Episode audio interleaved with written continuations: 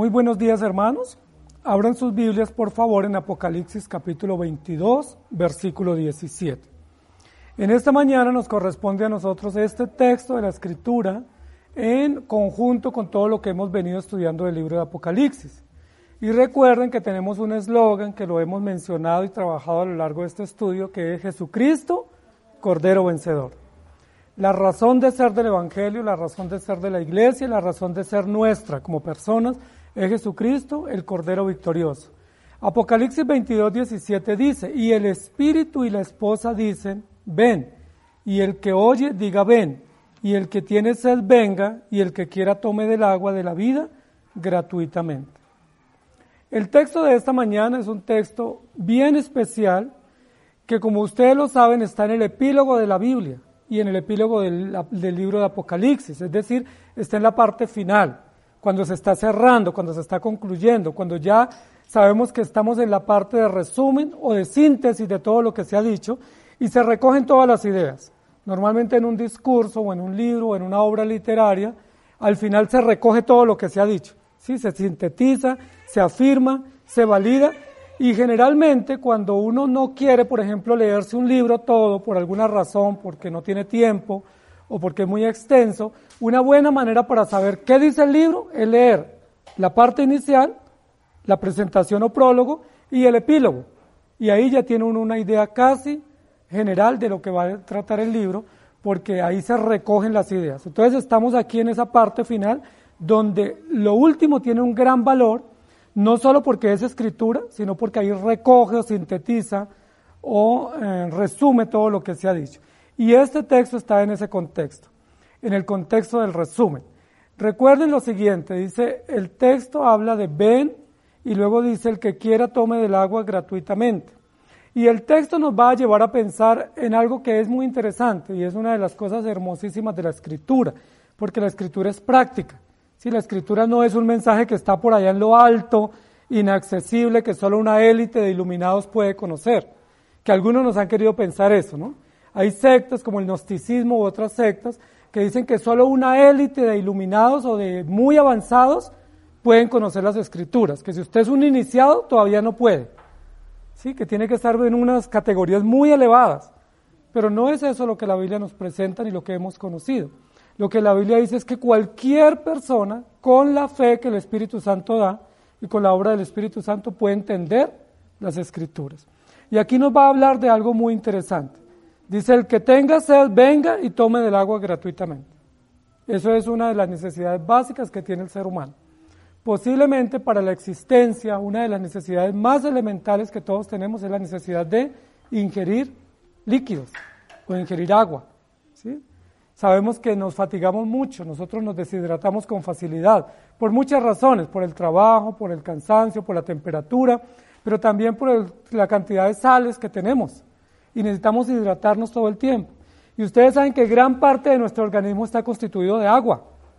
¿sí? La mayoría de nuestro organismo es agua o el líquido, por eso tenemos que ingerir agua constantemente para nutrir, para refrescar, para hidratar y también para eliminar eh, sales. Entonces es muy importante esto porque lo que nos va a hablar aquí la escritura no es de una cuestión extraña que nadie tuviera conocimiento. Yo le pregunto, ¿ustedes ya tomaron líquido hoy? Todos tuvimos que tomar algún tipo de líquido hoy, ¿cierto? Generalmente, o en el alimento, o en una bebida, o agua simplemente, pero hemos tomado líquidos. Y es necesario tomar todos los días, absolutamente todos los días. Entonces la Biblia nos va a hablar de una necesidad que es común, que todos los niños conocen. Nos va a hablar de un líquido que es común y que todos tenemos en nuestras casas, que es el agua, y que la tenemos que tomar de, de varias maneras pero que la usamos para nuestro alimento, para nuestro sustento. Aquí el, apóstol Juan va a tomar esa necesidad básica y usando esa necesidad básica nos va a presentar una verdad extraordinaria, que es la verdad de la sed que va más allá de lo físico y nos va a llamar la atención sobre eso. Recuerden que cuando Dios creó al hombre, antes de crearlo, dice la Biblia que creó los cielos y la tierra y también dentro de esa creación pues creó el agua y luego separó las aguas, ¿cierto? Y dice la Biblia de tres lugares donde hay agua.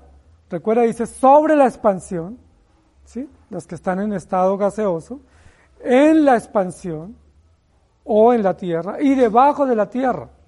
¿sí? Tres tipos de aguas en tres lugares y habla de aguas saladas, que llamó mares, y aguas dulces, que llamó ríos. Y la Biblia dice que fueron creadas por Dios y fueron puestas en un lugar eh, oportuno dentro del diseño de la creación para el bien del hombre o para el consumo del hombre. Luego la Biblia especifica en el capítulo 2 de Génesis que antes de poner al hombre en el huerto del Edén, dice que del huerto del Edén salía un gran río. ¿Recuerdan? Y luego ese río tenía cuatro brazos o cuatro compartimentos. Y esos ríos son reales, no son míticos, como las mitologías que tienen ríos mitológicos y lagunas mitológicas. No, ese es un río, son ríos reales porque algunos de esos ríos pues existen todos, ¿cierto? Pero algunos los conocemos con el mismo nombre que se les dio en la escritura en Génesis capítulo 1. Entonces, la Biblia sí nos va a hablar sobre esa necesidad básica y nos va a dar la provisión para la, sed física que debemos tomar. Agua, ¿cierto? De la llave, de un botellón, o comprarla, o adquirirla, o recogerla, pero debemos tomarla. Pero aquí nos va a hablar de algo muy interesante, que va a usar la sed como una metáfora y la va a presentar como una analogía del Evangelio a través de la palabra que Dios da. Y eso es lo importante. Yo quiero que leamos algunos textos que nos van a hablar o que son paralelos a este pasaje que nosotros tenemos en esta mañana. Primer, Isaías capítulo 1, 18 y 19. Dice, venid luego, dice Jehová, estemos a cuenta, si vuestros pecados fueran como la grana, como la nieve, serán emblanquecidos. Si fueren rojos como el carmesí, vendrán a ser como blanca lana. Si quisieres y oyeres, comeréis el bien de la tierra.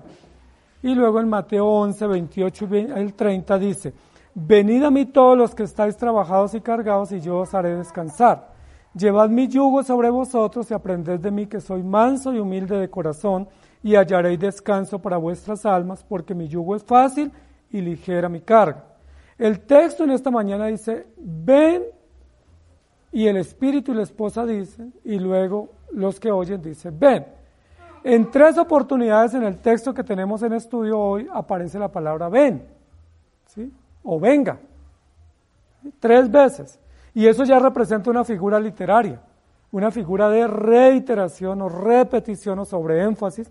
Y sabemos que siempre que la Biblia usa esa figura, lo que quiere es llamar la atención sobre esa figura o sobre ese término, sobre esa expresión. Si en esas dos líneas aparece tres veces la palabra ven, ¿cuál es el, tema central del texto? Ese, e, ese llamado, esa, esa súplica o ese ruego que se da o se emite a una población o a alguien para que responda a una petición o a una súplica o a un ruego que se hace. Entonces el título de nuestra enseñanza en esta mañana va a ser ese. Ven, ven, ven. Vamos a usar las tres veces que se repite, haciendo eco a la reiteración del texto, pero también diciendo que cada uno de esos énfasis tiene un propósito un enfoque distinto, que no es simplemente una trilogía de conceptos, que no es solamente un énfasis casual, sino cada vez que se presenta la palabra ven, tiene un destinatario distinto y tiene un emisor distinto y que debemos entenderlo en ese sentido para poder comprender. Recuerden que estamos sintetizando todo el Evangelio. Y al sintetizar el Evangelio se recogen esos tres gritos o esos tres ruegos o esos tres llamados con la palabra ven. ¿A quién se le dice ven? Aquel que no ha llegado o aquel que esperamos o aquel que está lejos, ¿cierto? No se le dice ven al que está cerca. ¿Sí? Al que está cerca le dice vaya, pero no el que está cerca. Al que está lejos se le dice ven, o te esperamos, o acércate, o llega, o corre. ¿sí? Y esa es la connotación del texto. Entonces el texto dice ven, ven, ven. ¿Sí? Ese es nuestro título para los que toman apuntes y vamos a ver qué es lo que nos está diciendo la Biblia. Entonces vamos a tomar en detalle el texto. Recuerden que nosotros estábamos la semana pasada hablando de Jesucristo que fue enviado del linaje de David, nos cuenta toda la genealogía, hace énfasis de toda la línea histórica de Jesucristo y todo el cumplimiento de las profecías y nos dice que Él es la estrella resplandeciente de la mañana. Así terminó el texto anterior. Y recuerden que cuando la Biblia habla de estrella resplandeciente hace énfasis a la justicia de Cristo, hace énfasis a la gloria de Dios, pero también hace énfasis al Evangelio, porque el Evangelio es luz. Sí, es luz que resplandece en la oscuridad y es luz que ilumina. Y en ese sentido continúa el texto que sigue, que es el de esta mañana 22.17. Dice, y el espíritu y la esposa dicen, ven. Y luego dice, y el que oye dice, ven. Entonces vamos a intentar desglosar un poco el texto. Lo primero que nos diría aquí el texto es, si el espíritu dice, ven. ¿Estamos de acuerdo? Esa sería la primera parte, es el primer punto de nuestro estudio en esta mañana. Ven. ¿Quién lo dice? el Espíritu. ¿El Espíritu a quién representa? Representa a Dios o representa a Cristo o representa a la deidad. Sí, representa el ser eterno y absoluto que aquí es prefigurado a través del Espíritu, el Espíritu Santo, que es el que llama. ¿Sí? Y es el que llama y dice, venga o ven. Entonces lo que pudiéramos decir aquí de esta primera parte es que aquí está diciendo o está hablando del llamado que hace Dios a través del Espíritu Santo para que los hombres lleguen a Cristo. Así que ese es el primer énfasis que está haciendo. ¿Quién es el que llama? Dios a través de su palabra, pero ¿quién hace eficaz ese llamado? El Espíritu Santo. Recuerden que nosotros creemos que hay un llamado universal a través del Evangelio, pero que hay un llamado eficaz. Y el llamado eficaz es solamente para los redimidos o los elegidos y se hace eficaz por la acción del Espíritu Santo. Aquí dice, el Espíritu dice, ven pudiéramos decir que aquí está hablando de cómo el llamamiento eficaz se hace eficaz en los elegidos a través de la predicación del Evangelio. Cómo el Espíritu Santo nos ha llamado a todos nosotros a lo largo de la historia para que respondamos a un llamado. ¿sí? Pero el llamado que Él nos ha hecho es ven. ¿sí? Es decir, el emisor de este llamado es Dios y el receptor de ese llamado son los creyentes, o los redimidos o los elegidos. Y la respuesta que se espera de los receptores es que vengan. La pregunta es, ¿los elegidos llegarán o no llegarán ante el llamado? Llegan, porque la Biblia dice, mis ovejas oyen mi voz y me siguen y yo les doy vida eterna. Y la Biblia dice que el llamado es eficaz, va a ser respondido sin ningún tipo de objeción o sin ningún tipo de impedimento. Si ustedes están aquí en esta mañana escuchando esta palabra, ustedes están dando testimonio de que fueron llamados eficazmente por el poder del Espíritu Santo. Es decir, que un día, yo no sé qué día fue, pero algún día el Espíritu Santo les llamó y les dijo, te necesito, sígueme. Y que ese día ustedes no pudieron decir, no, no pudieron resistir, no pudieron decir, espere, no pudieron decir, voy después, lo voy a pensar, sino que ustedes solamente, así como Saulo cuando fue llamado, Dice la Biblia que cayó al piso y lo único que dijo fue, Señor, ¿qué quieres que yo haga? Porque eso también lo presenta la Escritura, que el llamado que Dios hace por su Espíritu es irresistible. Es decir, nadie lo puede resistir, nadie lo puede detener o contener o esperar. Es simplemente, si voy, te seguiré. Recuerden que Jesús llamó a muchas personas a que le siguieran, pero solo los discípulos le siguieron inmediatamente. Recuerdan que la Biblia dice que cuando llamó a los discípulos, dejando al instante las redes, le siguieron.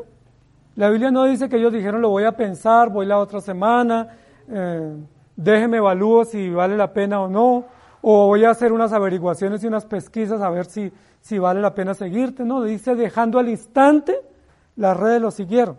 Pero también la Biblia presenta que a otro Jesús llamó y ellos que dijeron, Señor, déjame primero que compré unos bueyes y no los he probado, que unos bueyes en, esa, en esta época sería como un BMW.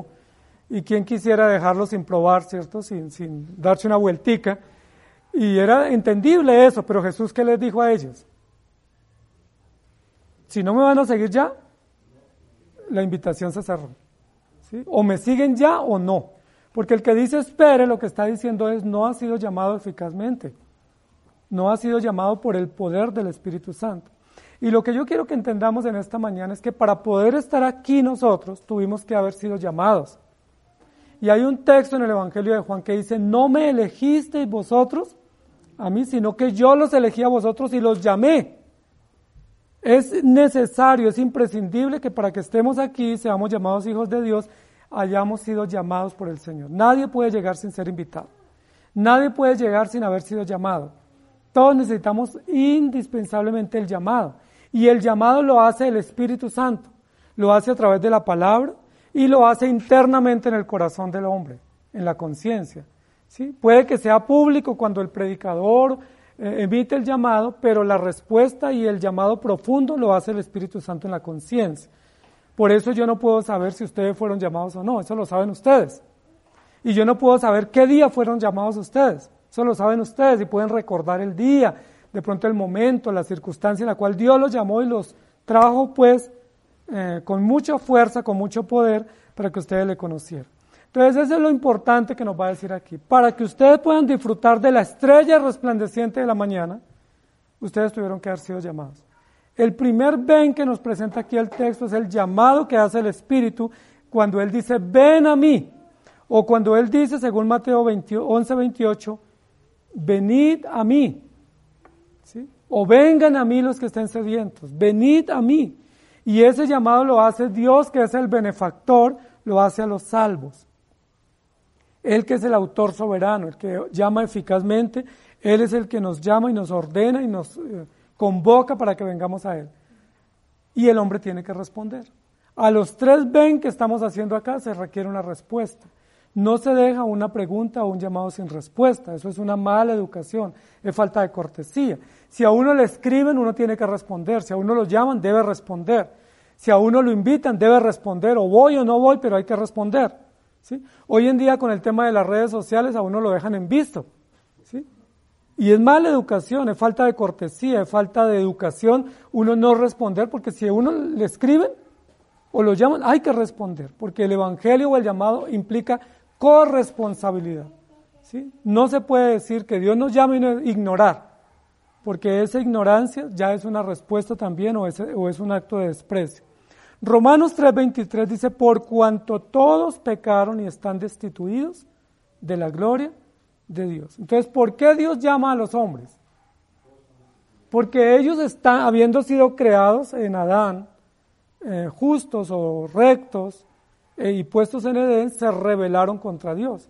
Y como se rebelaron contra Dios, dice la Biblia que están bajo una condición general o una condición universal y es destituidos de la gloria de Dios por cuanto todos pecaron. Entonces, como ellos se separaron de Dios o se alejaron o se rebelaron contra Dios, ahora ¿qué hace Dios a través del Espíritu Santo? Los llama.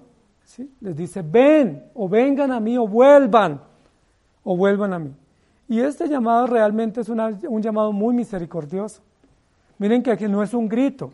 ¿sí? De pronto a alguien lo llaman así, venga, y le dan un grito. Y uno queda paralizado con ese grito. Pero aquí no es un grito, es un llamado compasivo, es un llamado gracioso, es un llamado misericordioso, es un llamado muy cordial que el Espíritu Santo hace a los creyentes a través de la palabra para que vengan a Él y para que tengan esperanza. Y esto es bien importante lo que la Biblia nos está diciendo. Luego en Mateo 7, 8 dice, porque todo aquel que pide recibe, el que busca halla, y al que llama se le abrirá. Y la Biblia nos va a seguir presentando en muchos lugares de la Escritura que el Señor vino a buscar y a salvar lo que se había perdido. Y que una parte integral del mensaje de la redención y de la síntesis de todo el Evangelio es que Dios nos llamó. No existe iglesia si no existe un llamado que hace un benefactor para que vengamos a Él.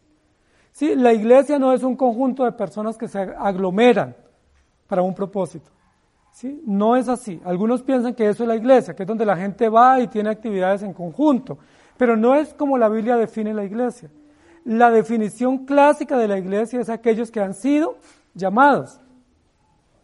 Si usted no lo han llamado a nadie, no venga, porque no tiene bienvenida, no es bienvenido a este lugar si no fue llamado. Sí, el lugar de la iglesia o el templo o el lugar de adoración es exclusivo para los llamados. Tanto así que en algunos lugares la Biblia presenta unas analogías como de, tener un tiquete o tener una autorización para poder ingresar. Si no tiene ese vestido distintivo o no tiene ese carácter distintivo, pues claramente usted advierte que no fue llamado, que usted llegó por casualidad o porque le quiso arrimarse a este lugar, pero la Biblia lo que dice es, si usted no ha sido llamado, no venga, porque aquí solo llegan los que han sido llamados eficazmente por el poder del Espíritu Santo. Y esto es muy importante, porque esto nos recuerda algo interesante y es el carácter de la iglesia. La iglesia la conforman los creyentes redimidos y solamente tienen como finalidad predicar y adorar a Dios. ¿Sí? Recuerden que hoy en día hay muchos movimientos donde la gente llega y hacen filas por horas y llegan a entrar porque les ofrecen un milagro. ¿sí? O les ofrecen un show. Entonces, si hay un show, si hay una entrada gratis, si hay un milagro, entonces la gente corre, pero no han sido llamados eficazmente, ellos van por un beneficio. Y la Biblia aquí no dice que uno viene por un beneficio, que aquí uno viene porque el Señor Dios Creador lo llamó y le dijo, ven. En Juan 7:37 dice, en el último y gran día de la fiesta, Jesús se puso en pie y alzó su voz diciendo, si alguno tiene sed, venga a mí y beba. Ese es el llamado que Jesús hizo. Venga a mí y beba. Y luego miren lo que dice en Mateo capítulo 9, versículo 10 y 11. Y aconteció que estando él sentado en la mesa en la casa, he aquí que muchos publicanos y pecadores que habían venido se sentaron juntamente a la mesa con Jesús. Y sus discípulos, cuando vieron esto, y sus discípulos también, cuando vieron esto los fariseos, dijeron a sus discípulos, ¿por qué come vuestro maestro con los publicanos y pecadores? Miren que siempre tiene que haber alguien que, juzgue, ¿cierto? Siempre tiene que haber un fariseo que señale. Ellos no estaban haciendo nada por los publicanos y pecadores. Los fariseos estaban cómodos en su religiosidad, en su moralismo. No hacían nada por ellos. Y cuando Jesús vino e hizo algo por ellos, inmediatamente lo juzgan. ¿Sí? Inmediatamente lo ay, ese que hace por allá, es que sentado con esos pecadores, si supiera la calaña de gente que son si supiera el tipo de personas con las que Jesús está sentado. Pero siempre va a suceder eso. Siempre va a haber fariseos que juzgan. Si usted lo ven en la iglesia, lo juzgan. Si usted hace alguna actividad, lo juzgan. Por eso la Biblia nos dice que debemos solamente temer a Dios que juzga a través de su palabra, pero no seguir la corriente del hombre, porque el hombre siempre va a juzgar. ¿sí? Con razón, sin razón, por interés, por malicia, pero siempre va a juzgar. Y eso hicieron con Jesús. Y miren la pregunta que hacen sobre Jesús. ¿Por qué come vuestro maestro con los publicanos y pecadores? Ahora, pero miren cómo actúan los fariseos o los, chismosos. No actúan de frente. ¿Por qué no fueron los publicanos y le dijeron a Jesús, bueno, ¿y usted qué hace con esa gente sentada? ¿No era el, el conducto? ¿Por qué no lo hicieron? Porque sabían que Jesús los iba a desenmascarar y los iba a dejar sin piso. Entonces, ¿con quién se van? Con los discípulos y siembra la cizaña o la duda sobre lo que hace Jesús. Mateo 11, 19. Vino el Hijo del Hombre que come y bebe y dice, he aquí un hombre comilón y bebedor de vino, amigo de publicanos y de pecadores, pero la sabiduría es justificada por sus hijos. Sigue la Biblia hablando de cómo juzgaron a Jesús por lo que él vino a hacer y por las personas con las cuales se reunió. Entonces, amados hermanos, nosotros debemos aprender a temer al Señor, pero no temerle a la gente a seguir al Señor, pero no seguir la corriente de la gente, porque la gente siempre nos va a juzgar. Si vamos, si no vamos, si nos reunimos, si no nos reunimos, con quién lo hacemos, en qué momento, siempre nos van a juzgar. Y nosotros debemos saber que si seguimos al Señor y Él nos ha llamado, pues tenemos el testimonio o la evidencia de su llamado eficaz y no hay que volver atrás. También es importante que notemos lo siguiente que la Biblia dice, según estos ejemplos que estamos viendo, que en cuanto a la predicación y en cuanto al llamado al Evangelio, Dios no hace acepción de personas. Dios no dice vengan solo los ricos o vengan solo los pobres o vengan los de cierta condición. Lo que la Biblia dice es que Él se podía sentar con publicanos, con pecadores, con cualquier tipo de personas y los invitaba. Recuerden que también invitó gente del Senado y del Congreso, del Sanedrín, ¿cierto? Nicodemo, Arimatea, a otros también familiares del Senado los invitó Jesús, a los reyes, a Pilato, a Anás les predicó. Entonces, si ellos no vinieron, pues fue porque no quisieron. Pero ¿quiénes fueron los que estuvieron más prestos para aceptar el llamado? La Biblia dice que los publicanos y los pecadores. Pero hubo evidencia de redención. Y la Biblia también nos dice que el Evangelio, según lo que nos está registrando aquí en Mateo 19, 11, 19, no consiste en comida ni en bebida, pero ¿por qué juzgaban a Jesús? Porque a Jesús lo invitaban a comer. Ahora yo les pregunto, ¿era solo podría Jesús predicar el evangelio pero no recibir una invitación a comer? ¿Estaría bien visto que Jesús, el Hijo de Dios, solo dijera, no, yo no puedo comer porque me van a juzgar, solo les voy a hablar del Evangelio? No, pues si lo invitaban a comer, Jesús comía. Pero ellos lo juzgaban, pero no juzgaban por lo que él decía, sino porque lo veían sentado a la mesa y porque lo veían con el plato en la mano. Pero miren cómo actúa esta gente dañina, hipócrita, malvada, que lo único que quiere es dividir. Se levantan para juzgar por cosas que son pormenores, pero no analizan si realmente esa persona está siendo tocada por el poder del Espíritu Santo y está viniendo a Cristo. Por eso dice la Biblia que los fariseos o los religiosos se hacen en la puerta y ni entran ni dejan entrar. Es decir, son un estorbo, son un pereque en cualquier lugar donde están. Y nosotros no debemos ponerle cuidado a ellos porque el Espíritu dice, ven. Y si Él dice, ven, ¿tú qué debes hacer? Ir, responder. No ponerse a mirar qué dirán los demás. Me van a aceptar, me van a rechazar, me van a juzgar, se van a burlar. No, Dios me está llamando, yo voy, no importa lo que los demás digan. Yo voy porque el Señor me llama y porque cuando Él llama hay que obedecer. Mateo capítulo 21, versículos 31 al 32, hay una parábola que Jesús cuenta, que es la parábola de los dos hijos. Y en el versículo 31 dice, ¿cuál de los dos hijos hizo la voluntad del Padre? Recuerden que el primero dijo, yo no voy, y fue. Y el segundo dijo, yo sí voy, y no fue. Jesús les pregunta, ¿cuál de los dos hizo la voluntad del Padre? Y ellos le responden el primero. Y Jesús les dijo, de cierto os digo que los publicanos y las rameras van delante de vosotros al reino de Dios, porque vino vosotros Juan en camino de justicia y no le creísteis, pero los publicanos y las rameras le creyeron. Y vosotros viendo esto, ¿no os arrepentisteis después para creerle? Entonces, amados hermanos, muchas personas no han dado cinco pesos por ustedes y por mí. ¿Sí? Algunos han dicho eso no, no dura en la iglesia. O yo no le creo a este en la iglesia. O este, esos unos días y luego se aparta. Y mucho menos que usted pueda crecer en el liderazgo, que se convierta en un maestro, un diácono, un líder, un pastor de la iglesia. No creen. Pero la Biblia acá está diciendo. Dice, es que no consiste en la palabra que decimos, sino en las acciones que tenemos. Y la Biblia dice, de cierto, de cierto os digo que los peores pecadores y los de más mala reputación o los más mal considerados en esta sociedad llegarán primero. Y aquellos que se creen buenos o justos o moralistas o religiosos o aquellos que son fariseos nunca llegarán. Y eso es importante y es un punto de apoyo para nosotros entender que la salvación es por gracia. Que no tenemos que presentar credenciales de cuánto dinero ganamos, ni qué títulos tenemos, ni qué capacidades tenemos o qué habilidades tenemos, sino simplemente si escuchamos el llamado, ir. No importa y Dios hace grandes milagros en la vida de los hombres. Tito capítulo 2 versículo 11 dice, porque la gracia de Dios se ha manifestado para salvación a todos los hombres. Y luego en Juan capítulo 3, 5 dice, y luego el 16 y 36, Jesús dijo, de cierto, de cierto os digo, el que no naciere de agua y del Espíritu no puede entrar en el reino de Dios. Y luego dice, porque de tal manera amó Dios al mundo que ha dado su Hijo unigénito, para que todo aquel que en él crea no se pierda, mas tenga vida eterna. Y en el versículo 36 dice, el que cree en el Hijo tiene vida eterna, pero el que rehúsa creer en el Hijo no verá la vida, sino que la ira de Dios está sobre él.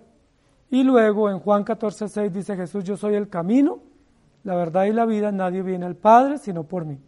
Entonces el primer llamado que recibimos en este texto es el llamado que hace el Espíritu Santo a los creyentes. La pregunta es, ¿ese llamado ya se hizo, se va a hacer o se está haciendo? Ya lo hizo Dios. Ya lo hizo Dios. ¿A quiénes? A los creyentes. La pregunta es, ¿ya respondieron los creyentes? Sí respondieron. ¿Y cómo respondieron? Ok, Señor, tú me llamas, yo voy, yo te seguiré. Y esa, esa respuesta no fue propia nuestra. No fue que tuvimos el gran disposición para responder, sino que esa respuesta es producida por el Espíritu Santo. Porque la Biblia dice que Dios nos dio fe y al darnos fe respondemos con la fe que Él nos ha dado, afirmativamente, pero que esa respuesta no se nos atribuye a nosotros. Esa respuesta se atribuye a la obra interna que el Espíritu Santo ha hecho para que nosotros digamos, listo, yo te seguiré. Entonces, vamos recapitulando. El Señor te llamó a ti un día, te dijo, ven, sígueme, y tú le respondiste. Por la gracia del Señor tú dijiste, Señor, yo te voy a seguir. Posiblemente en otros años usted había dicho, yo nunca me veré en una iglesia. O yo nunca estaré por allá con una Biblia y reunido los domingos. O nunca estaré con los aleluyas o con los protestantes. Yo, eso, yo no dejaré mis, mis andanzas. Pero el día que el Señor nos llamó irresistiblemente, lo único que pudimos decir fue, Señor, te seguiré. No tuvimos otra respuesta para dar. Y gracias a Dios por esa respuesta, porque ahora hemos sido beneficiados con la salvación, con el perdón de nuestros pecados. El segundo ven está en el texto, ahí dice, y la esposa dice ven, y el que oye dice ven.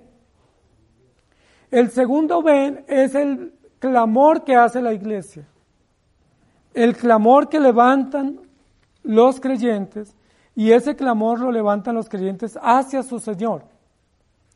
¿Sí? Ya la iglesia ha sido beneficiada porque Dios lo llamó al arrepentimiento y creyó. Ahora el, Señor capacitó a la iglesia para que añore o para que anhele la venida del Señor. Y Él nos capacitó a nosotros para que nosotros también le podamos decir, ven.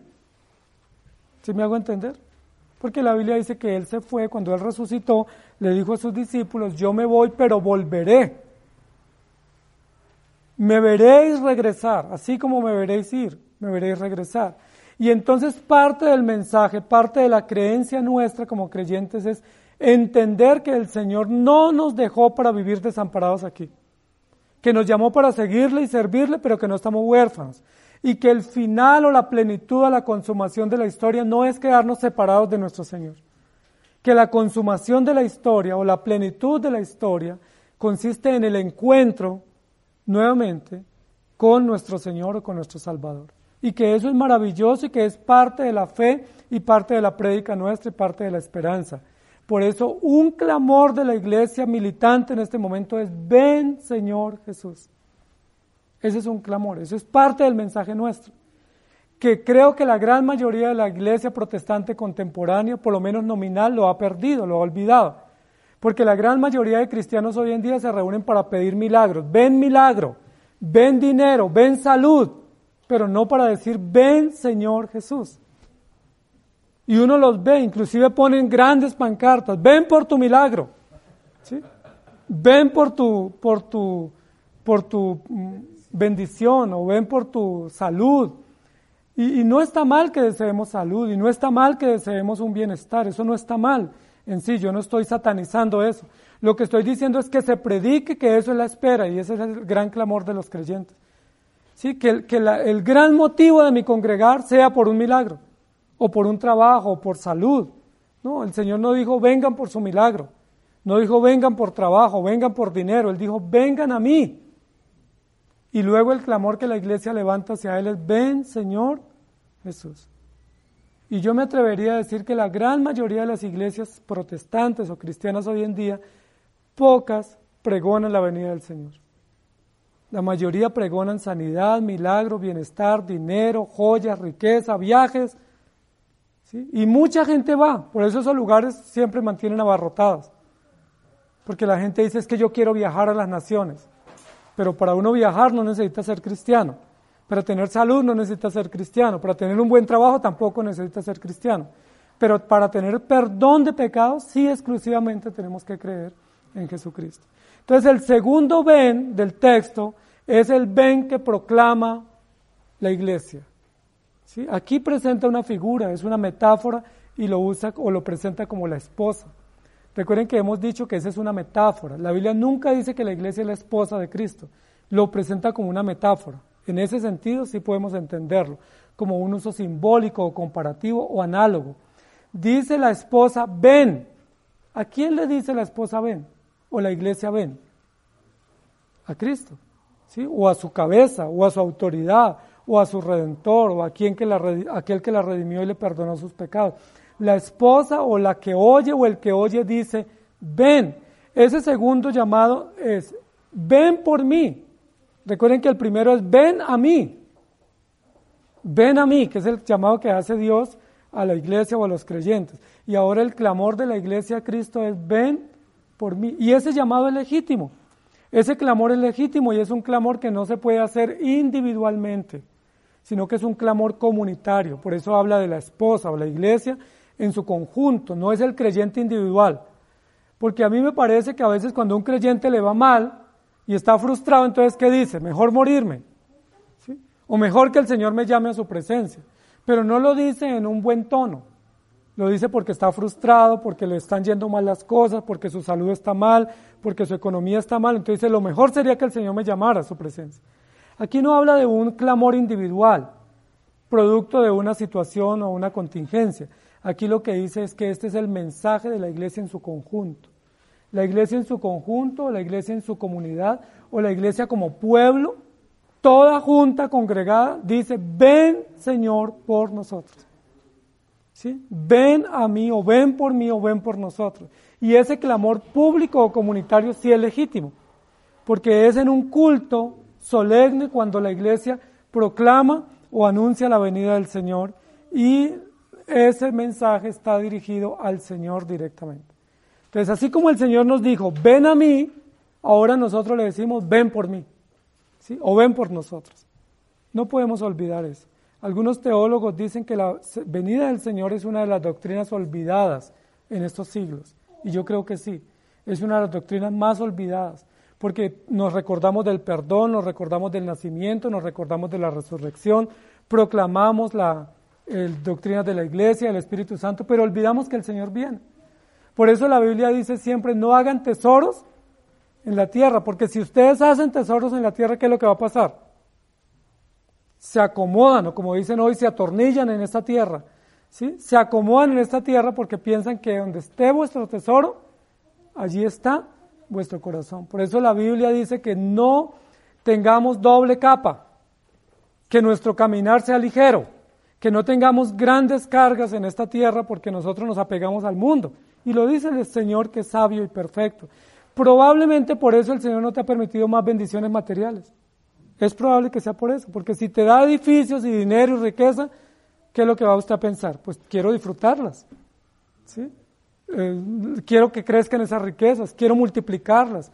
Y nosotros nos comemos la idea de que es para ayudar a los pobres y que es para servir en la iglesia, pero la iglesia no llega en esos aportes nunca. ¿Sí? De todas esas bendiciones. Entonces lo que tenemos que entender es que en la medida en que nosotros nos acomodemos al mundo, amamos al mundo y olvidamos que nuestro destino y nuestro futuro está en el reino de los cielos. Por eso el llamado aquí, y es síntesis de toda la escritura, es ven por mí. Y debiéramos siempre recordar eso. Debiéramos recordar que nosotros estamos aquí como pasajeros, como transeúntes, pero que nosotros esperamos una patria mejor. Por eso la Biblia dice que todos los patriarcas en el Antiguo Testamento vivieron en tiendas. ¿Recuerdan por qué? No era que no tuvieran dinero. ¿Ustedes creen que Abraham no tenía para hacerse un gran palacio? Era un hombre riquísimo en gran manera. ¿Por qué no se hizo un gran palacio? Alguien va a decir es que no existía el cemento y el ladrillo. Claro que existían. Ya existía Babilonia construida, existían eh, grandes ciudades construidas, habían ciudades famosísimas y obras de arte de arquitectura en esa época. ¿Por qué Abraham persistió en vivir en tiendas? Isaac y Jacob. Hay una sola razón y está en la Biblia en Hebreos. Dice, porque él esperaba la ciudad celestial. Y uno dice, pues debiera haberse construido un buen palacio, disfrutar, vivir cómodo. Ahora, no es que sea malo eso, pero Abraham nos da testimonio de que él vivía realmente por la fe. Y que pudiendo y teniendo, no lo hizo porque Él quería darnos testimonio real, práctico, contundente de que Él realmente esperaba una ciudad por venir.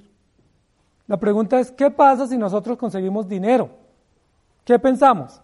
Lo primero que pensamos es cambiar de barrio, cambiar de ciudad, cambiar de carro. Y no es malo eso, pero lo que yo estoy diciendo es que el ejemplo es que debemos añorar la venida del Señor y recordar y esperar ansiosamente, celestialmente y litúrgicamente la venida del Señor. Por eso el texto dice, el Espíritu dice, ven, pero ¿quién corresponde a ese llamado? La iglesia.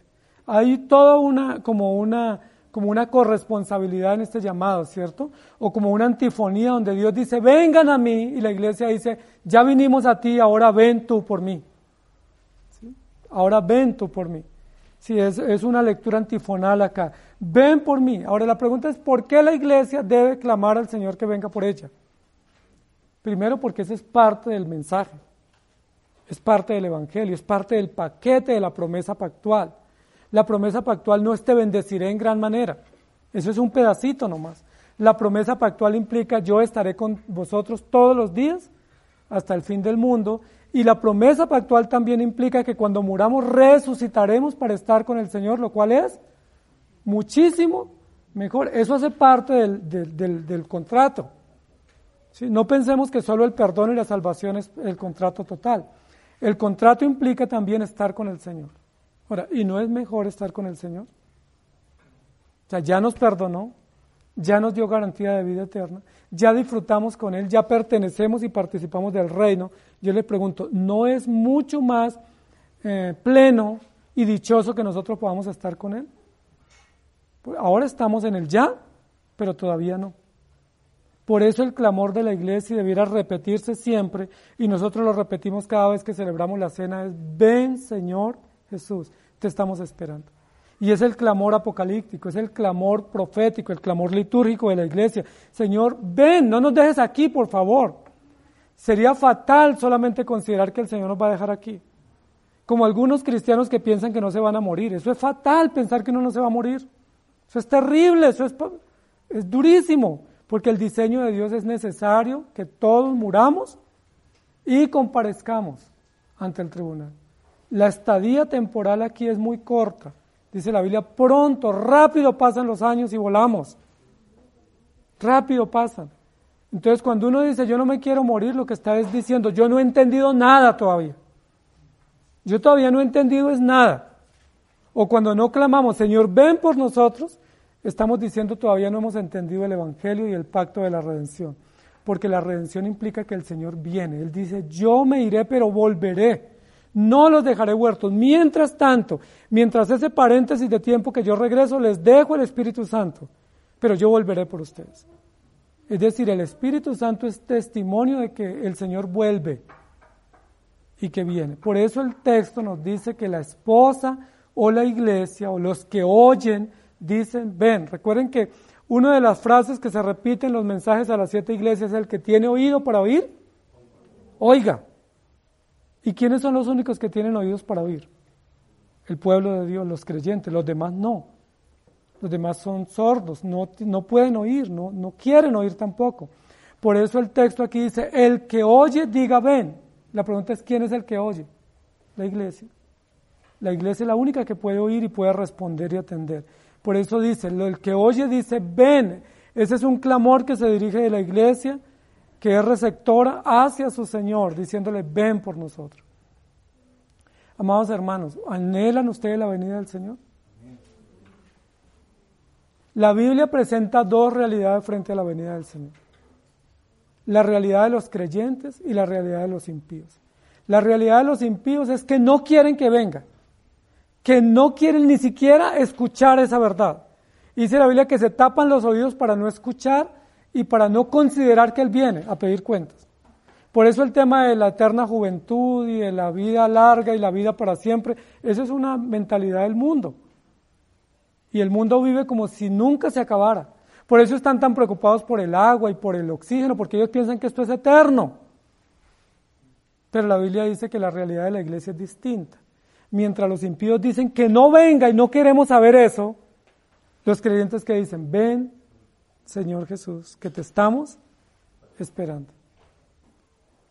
Y la pregunta individual para ti es, ¿esperas tú la venida del Señor?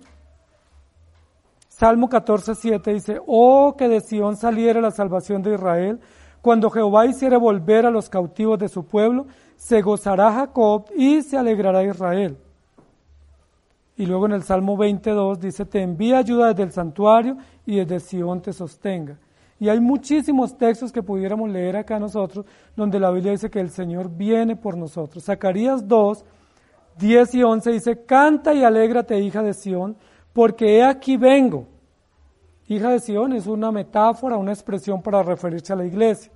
He aquí vengo y moraré en medio de ti, ha dicho Jehová. Y se reunirán muchas naciones a Jehová en aquel día y me serán por pueblo y moraré en medio de ti, y entonces conocerás que Jehová de los ejércitos me ha enviado a ti. Daniel, Isaías, Jeremías, Zacarías, Miqueas anunciaron que el Señor viene. Y nos dijeron y nos recordaron que debemos proclamar la venida del Señor. Entonces tenemos tres ven. El primer ven es el que hace el Espíritu Santo por su palabra a los salvos. Y los salvos han respondido y han dicho, te seguiré. El segundo ven es el que hace la iglesia receptora de la salvación a su benefactor, que es el Señor, y le dice, ven por nosotros, ven por, por mí, o ven por nosotros. ¿Y qué responde el Señor a eso? ¿Se acuerdan? Quinto sello, eh, Apocalipsis capítulo 6.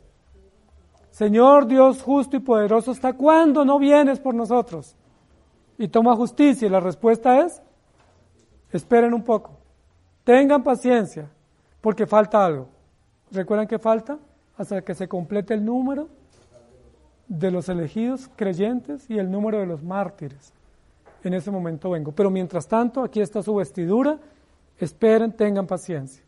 Pero el Señor no ignora nuestro llamado. Cuando la iglesia le dice, ven, el Señor no hace oídos sordos a ese encargo o a esa súplica, sino que Él responde, sí, yo voy a ir, pero espera un poco, aguarda, no es el momento todavía. ¿Y saben por qué no es el momento? Porque falta el tercer ven y hasta que no se complete ese tercer ven, el Señor no viene. Y luego continúa el texto diciendo, y el que tiene sed, venga, y el que quiera tome del agua de la vida gratuitamente. Y ese es el tercer ven. Ese es el que hace la iglesia a los incrédulos. Ese es el encargo que tiene la iglesia de gritar, de llamar, de rogar, de proclamar al incrédulo que venga el Señor. Esa tarea la tiene la iglesia y se llama la predicación, se llama la proclamación, se llama la mm, difusión del Evangelio a los opositores. Porque recuerden que toda la historia, quien se ha opuesto a la iglesia son los incrédulos, liderados por Satanás. Y a esos opositores la iglesia tiene que predicar y decirles, vengan. Interesante. ¿Sí? Porque nosotros diríamos, pero si me hace la vida imposible, ¿yo qué hago? Pues hacerme a un lado o dar un paso al costado o ignorarlo. Pero ¿qué dice la Biblia? Si te hacen la vida imposible, tú sigues predicándoles. Tú sigues diciéndoles, ven. Tú sigues invitándolos para que vengan, porque la razón por la cual ellos te hacen la vida imposible es porque están sedientos. Y porque están bebiendo de las fuentes equivocadas o de pozos que no retienen agua. Esto es bien importante porque el primero es, ven a mí, que es el llamado que hace Cristo a los creyentes. El segundo es el llamado de la iglesia a Cristo, ven por mí. Y este tercero es el llamado de la iglesia a los incrédulos, ven a Él. Y lo cantamos hace un momento. ¿sí? ¿Qué le dice la iglesia al incrédulo? No le dice, ven a mí, sino ven a Él. Venga a Cristo porque es la única esperanza. Y me llama mucho la atención, amados hermanos, porque esa es la misión de la iglesia.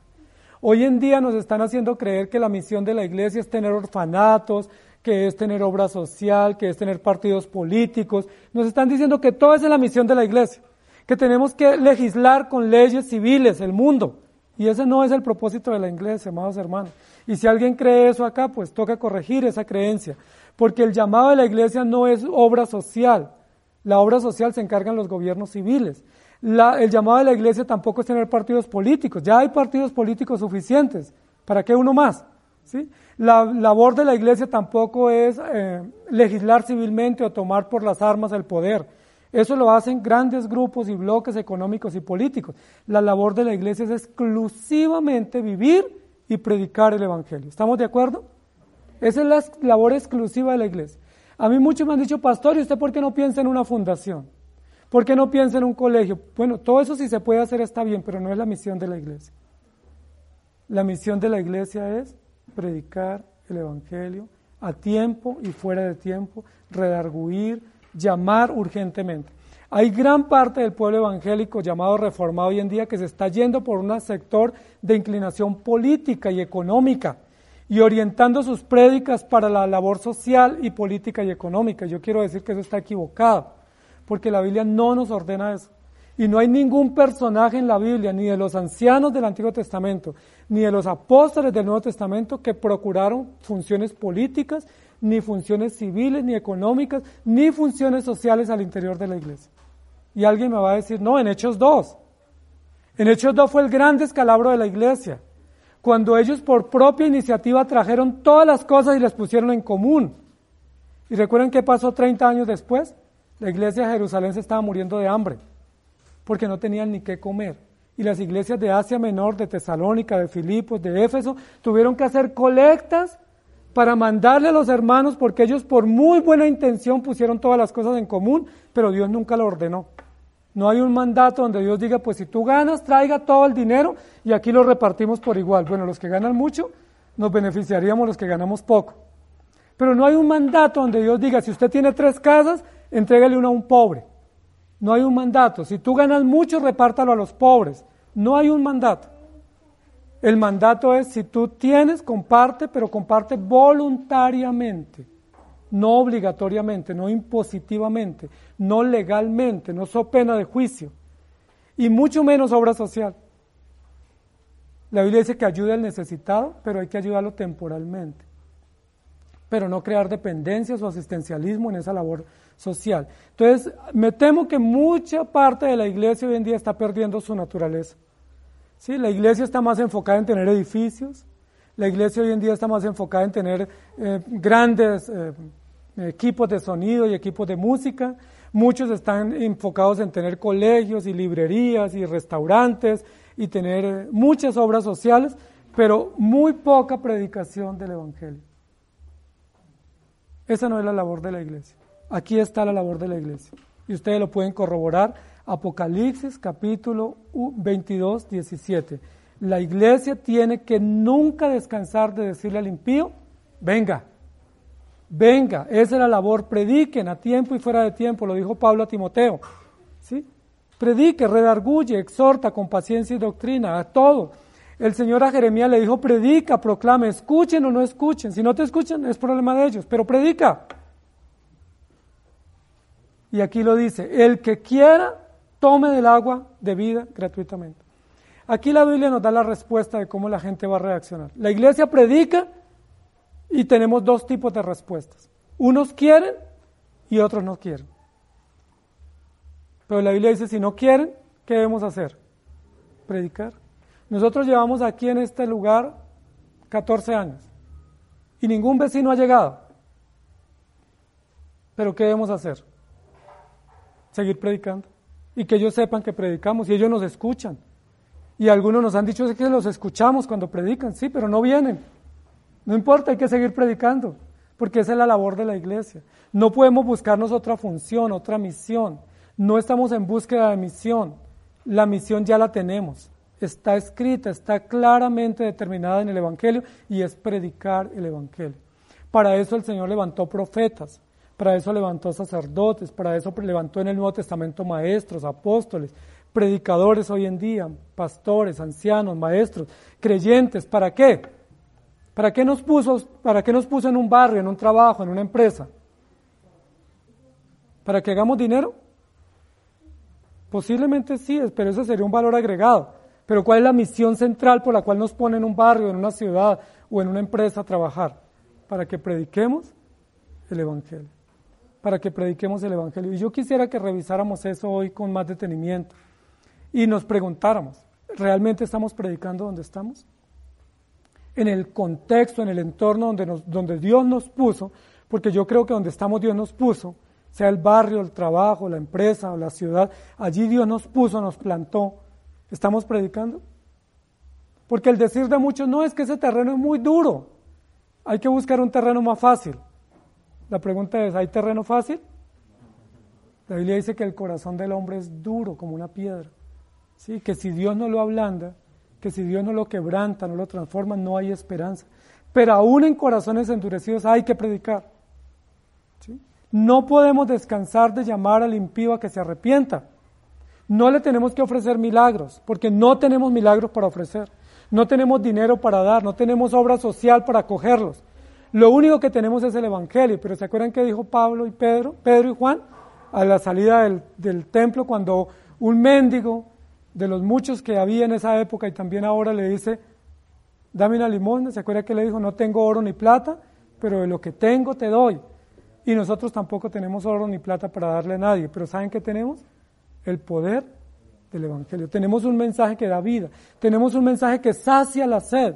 ¿Recuerdan cuando el Señor se encontró con la samaritana? La samaritana le dice es que yo tengo que venir todos los días a sacar agua acá para calmar la sed. Y el Señor le dice, si sigue viniendo acá o sigue yendo a otras fuentes, tendrás sed nuevamente. Pero si viene a mí, nunca más tendrás sed. Y aquí lo que está diciendo la Biblia es, el hombre sin Cristo mantiene todo el tiempo con sed. ¿Sí? Con una, está deshidratado, con una agonía a punto de morir y él quiere saciar su sed porque tiene un gran vacío existencial. Pero ¿a dónde va a beber? A los prostíbulos, a los estancos, a los bares, eh, a cualquier lugar de juegos. Él va a intentar beber y calmar un poco su sed. Pero ¿qué dice la Biblia? Él sigue con sed. No hay nada, absolutamente nada en este mundo que pueda saciar la sed del hombre, porque lo único que sacia la sed es el Evangelio. Y el único que tiene ese mensaje para dar es la iglesia. La iglesia es la única autorizada, legítimamente capacitada para dar ese mensaje al impío y darle de beber al impío. La pregunta es, ¿por qué no lo hacemos? El mundo soluciona todo con terapias, con placeres, con sesiones, pero el Evangelio nos dice que si nosotros invitamos al impío, algunos van a venir.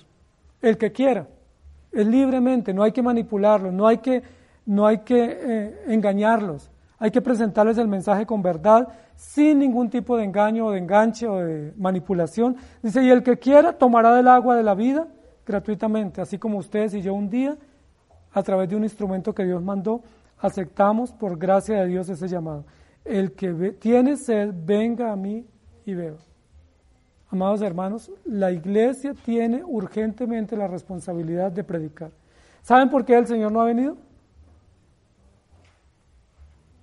Porque la Biblia dice que se predicará este evangelio en todo el mundo y entonces vendrá el fin. Si no ha venido es por qué? Porque aún la iglesia no ha cumplido en todo el mundo este mandato de predicar en todas las naciones y predicar el Evangelio de verdad, no de una caricatura del Evangelio. Porque no hemos cumplido todavía ese encargo de predicar. ¿Por qué el Señor no nos ha llamado a su presencia? Porque todavía nos falta. Todavía tenemos tareas que cumplir con relación a este encargo glorioso de la iglesia y es llamar a las personas. Ahora, miren lo interesante. Alguien diría es que yo no sé predicar. Sí, es que yo no tengo la manera, no tengo las palabras, es que me da miedo, es que yo ni sé qué decir.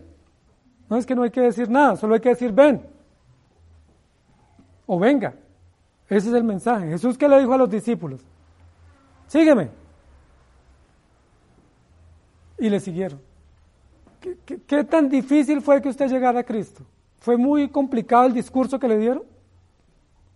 Sí, fue muy confuso y muy necesitamos mucha academia para entender el discurso que nos dieron. No, simplemente alguien nos dijo, tú eres pecador, la única esperanza está en Cristo. Ven a Él. O yo soy cristiano, quiero compartirte de Cristo. Y eso fue, solamente eso fue. Aquí lo que la Biblia dice es que la iglesia tiene una tarea. Entonces la iglesia tiene dos proclamas para hacer. Una que la hace hacia su Señor, que es ven por mí o ven por nosotros, pero una que le hace hacia el mundo y es ven a Cristo para que sea salvo. Son dos clamores. Un clamor es litúrgico, solécnico, que hacemos en, el culto, en el templo, con nuestra vida, diciéndole, Señor, ¿cuándo vienes por nosotros? Pero el otro es en el día a día, en el campo de trabajo, predicando todo el tiempo con nuestros actos, con nuestro discurso, con palabras, insistiendo para que las personas vengan. Y nada más ni nada menos que estamos llamando a personas al arrepentimiento que se oponen a Cristo y que se oponen a la iglesia. Y ahí se cumple lo de la bienaventuranza. Bienaventurados los que amen a sus enemigos y los que sean aún siendo vituperados, pues no dejan de dar el mensaje. Juan 4, 14 dice, mas el que bebiere del agua que yo le daré no tendrá sed jamás, sino que el agua que yo le daré será en él una fuente de agua que salte para vida eterna. Y Juan 8:32 dice, y conoceréis la verdad y la verdad os hará libres. Y Salmo 42.1 dice, como el siervo brama por las corrientes de las aguas, así clama por ti, oh Dios, el alma mía. Amados hermanos, tenemos una gran tarea. Yo escucho personas que dicen, es que yo quisiera servirle al Señor, pero no sé en qué servirle. Esto, tiene, esto demanda tiempo completo. Hay mucho en qué servir. Predicar, invitar, visitar, compartir el Evangelio, cumplir ese encargo sencillo pero solemne y básico del Evangelio, No se requiere mucho conocimiento, se requiere solo obediencia, se requiere solo fe. Y ahí estamos cumpliendo ese mandato. Ahora, no necesitamos resultados tampoco, porque hay personas que predican y se desaniman porque no ven resultados. ¿Qué dice la Biblia? Algunos no van a querer. De hecho, la gran mayoría no va a querer. Pero ¿para qué se les notifica si ellos no van a querer? Porque esa sería la otra salida. Pues si ellos no me van a escuchar, yo no voy. ¿Se acuerdan que Jonás dijo eso? Señor, pero usted me hubiera evitado la vuelta si ellos no se iban a arrepentir o tú, tú les ibas a perdonar. Pero no es porque haya resultados, es porque es el deber y es porque es la manera como son notificados. Recuerden que el Señor puso a Noé a predicar muchos años. ¿Qué resultados tuvo Noé? ¿Cuántos se convirtieron? Hubiera sido una iglesia gigante en la época de Noé, porque estaba lleno del Espíritu Santo. Nadie se convirtió. Jeremías predicó hasta el cansancio y nadie se convirtió. Isaías también. Y así sucesivamente. Y Jesús tuvo muchos seguidores, pero ¿se acuerdan las grandes multitudes por qué lo seguían? Porque les daba refrigerio, porque les daba pan. Pero un día Jesús les dijo que si no lo comían y no lo bebían, no lo siguieran. Y ese día se dispersó la gran multitud y esa multitud se puso en contra y fue la que días después gritó, crucifícale, crucifícale, queremos a Barrabás. Amados hermanos, la iglesia tiene una tarea. El mundo está sediento. Nosotros vemos el mundo que camina y funciona y uno ve las noticias y habla con las personas y a veces a uno le parece que la gente vive feliz. Posiblemente eso es lo que le quieren ellos transmitir a uno, que lo que hacen les da felicidad. Pero si uno se sienta con ellos realmente y les escucha sus historias, todos viven infelizmente. Son miserables. Algunos tienen dinero y son miserables.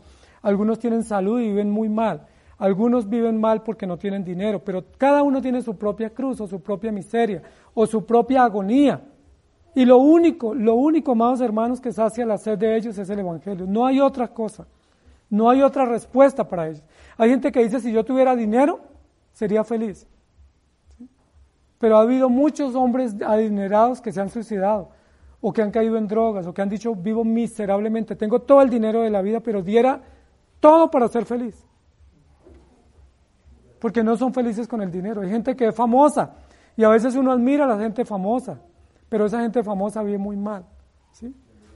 Hay gente que tiene belleza, que tiene dinero, que tiene fama como en Hollywood. ¿Sabían ustedes que la gente de Hollywood tiene mayor índice de temas de droga y de suicidio en el mundo? ¿Por qué? Pero son famosos, tienen dinero, son bellos, no, no tienen nada que envidiar, pero son infelices. ¿Por qué? Porque están sedientos de tener una respuesta que calme su sed. Y muchos piensan que la respuesta es quitarse la vida o las drogas, el alcohol, el adulterio, cualquier cosa que ellos vean, echan mano, pensando que es la respuesta. Pero la Biblia dice, solamente el que beba de mí calmará su sed constante y perpetuamente, y esa agua que yo le daré es un agua gratuitamente. No nos pide nada a cambio. Dios no dice, te doy esto si tú haces esto. No es un negocio, no es una transacción, es una obra de gracia inmerecida que Dios otorga a los creyentes. Amados hermanos, este texto que estamos mirando hoy nos da la síntesis del Evangelio. La síntesis del Evangelio es Dios proveyó en Cristo una esperanza de salvación para su iglesia. Y ahí conformó su iglesia. La segunda parte del Evangelio es la iglesia que cree en Cristo y que camina en Cristo, añora esperanzadoramente la venida del Señor. Porque cuando Él viene se consumará la historia de la redención. Y por eso clama, ven Señor Jesús. Pero la iglesia que trasega aquí en la tierra, o la iglesia peregrina, tiene un encargo y lo debe cumplir. Y ese encargo es llamar todo el tiempo a los incrédulos a que vengan a Cristo. Si no se predica el Evangelio, la iglesia no está cumpliendo el propósito. Si nosotros dejamos la predicación para servir a las mesas, ¿recuerdan lo que dijeron los apóstoles? No está bien. Y era obra social, era ayudar a las viudas, griegas y hebreas. Pero dicen los, dicen los apóstoles, no está bien que desatendamos la predicación de la palabra para servir a las mesas. No es que servir sea malo, pero no es la función central de la iglesia. La función de la iglesia es la predicación del Evangelio. Por eso se nombraron diáconos, por eso se nombraron asistentes, para que los apóstoles se dedicaran por entero a la predicación. Por eso la Biblia dice que los que sirven en el Evangelio deben vivir del Evangelio para qué? No para que ostenten y vivan como ricos o como magnates, sino para que no tengan excusa en el manejo de su tiempo para dedicarse en tiempo completo a predicar el Evangelio. Ven, ven, ven. Es el llamado que el Señor hace, es el llamado que la iglesia hace y es el mensaje que la iglesia proclama al mundo. ¿Lo estamos haciendo? Que el Señor nos ayude y que seamos fieles en ese encargo. Primero, aceptando el llamado del Señor. Segundo, rogando que el Señor venga por nosotros. Y tercero, predicándole a los incrédulos que vengan al Señor. Todo lo que el Padre me da vendrá a mí, dice Juan 6:37. Y el que a mí viene, yo no lo echo fuera. Oremos. Amado Señor, te damos gracias porque hoy una vez más nos recuerdas que el mensaje del Evangelio es ven, ven, ven. Y que no debemos descansar en esa proclama, en ese anuncio, en silencio, en sencillo, en el barrio, con amigos, con conocidos, en las redes, en el púlpito, en todo lugar donde estemos, en el trabajo, en casa, con nuestros hijos, en nuestros familiares, de siempre recordarles que el mensaje del Evangelio es ven a Cristo. Cristo es la esperanza, Cristo es la solución, Cristo es la respuesta. Y cuando nosotros clamamos como en el clamor desgarrador, dramático del quinto sello, ¿hasta cuándo? La respuesta es hasta que terminemos de predicar. Predica el Evangelio. Si quieres que el Señor venga pronto, predica el Evangelio. Si quieres que el Señor venga por su iglesia y consuma esta historia, predica, no te canses, a tiempo y fuera de tiempo, redarguye. Recuerda que la misión tuya es predicar.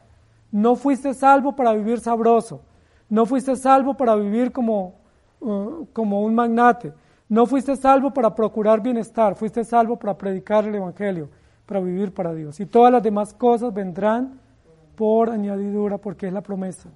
Gracias porque nos has puesto aquí en esta ciudad y en este barrio para predicar. Y escuchen o no escuchen, ese es nuestro encargo.